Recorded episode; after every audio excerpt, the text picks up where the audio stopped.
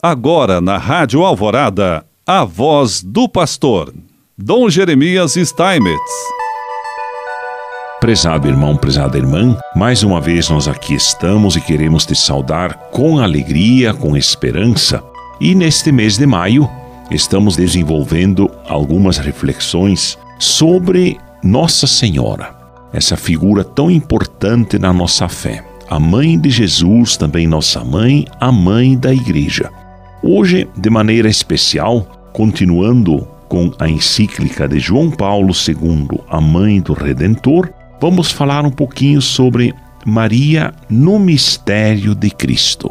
E começa com uma expressão bem interessante: Bendito seja Deus, o Pai de Jesus Cristo, nosso Senhor, o qual no alto dos céus nos abençoou com toda sorte de bênçãos espirituais em Cristo estas palavras da carta aos Efésios revelam, assim, o eterno desígnio de Deus Pai, o seu plano de salvação do homem em Cristo. É um plano universal que concerne todos os homens criados à imagem e semelhança de Deus. Todos eles, assim como no princípio, estão compreendidos na obra criadora de Deus assim também estão eternamente compreendidos no plano divino da salvação que se deve revelar na plenitude dos tempos com a vinda de Cristo.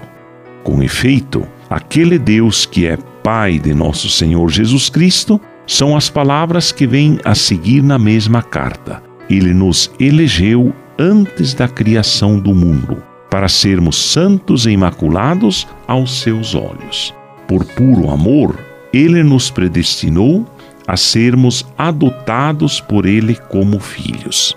O plano divino de salvação que nos foi revelado plenamente com a vinda de Cristo é eterno. Ele é também, segundo o ensino contido nessa mesma carta, algo que está eternamente ligado a Cristo. Ele compreende que em si todos os homens mas reserva um lugar singular à mulher que foi a mãe daquele ao qual o Pai confiou a obra da salvação. O Concílio Vaticano II fala: Maria encontra-se já profeticamente delineada na promessa da vitória sobre a serpente, feita aos primeiros pais caídos no pecado. Ela é igualmente a Virgem que conceberá e dará à luz um filho, cujo nome será Emanuel, segundo as palavras de Isaías 7. Deste modo, o Antigo Testamento prepara aquela plenitude dos tempos, quando Deus haveria de enviar o seu filho, nascido de uma mulher, para que nós recebêssemos a adoção como filhos. A vinda ao mundo do Filho de Deus é o acontecimento narrado nos primeiros capítulos dos evangelhos, segundo São Lucas e também segundo Mateus. Maria é introduzida no mistério de Cristo definitivamente mediante aquele acontecimento que foi a anunciação do anjo. Esta anunciação deu-se em Nazaré, em circunstâncias bem precisas da história de Israel, o povo que foi o primeiro destinatário dessas promessas de Deus. O mensageiro divino diz: Salve, ó cheia de graça, o Senhor é contigo. Diz o texto, inclusive, que perturbou-se Maria, interrogava-se a si própria sobre o que significaria aquela saudação. Que sentido teriam todas aquelas palavras extraordinárias, em particular a expressão cheia de graça?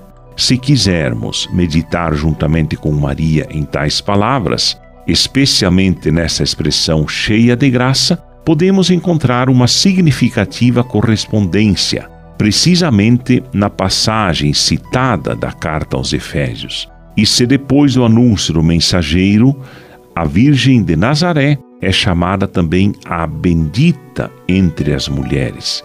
Isso explica-se por causa daquela bênção com que Deus Pai nos cumulou no alto dos céus em Cristo. É uma bênção espiritual que se refere a todos os homens e traz em si mesma a plenitude e a universalidade. Assim Deus quer nos abençoar em nome do Pai, do Filho e do Espírito Santo. Amém.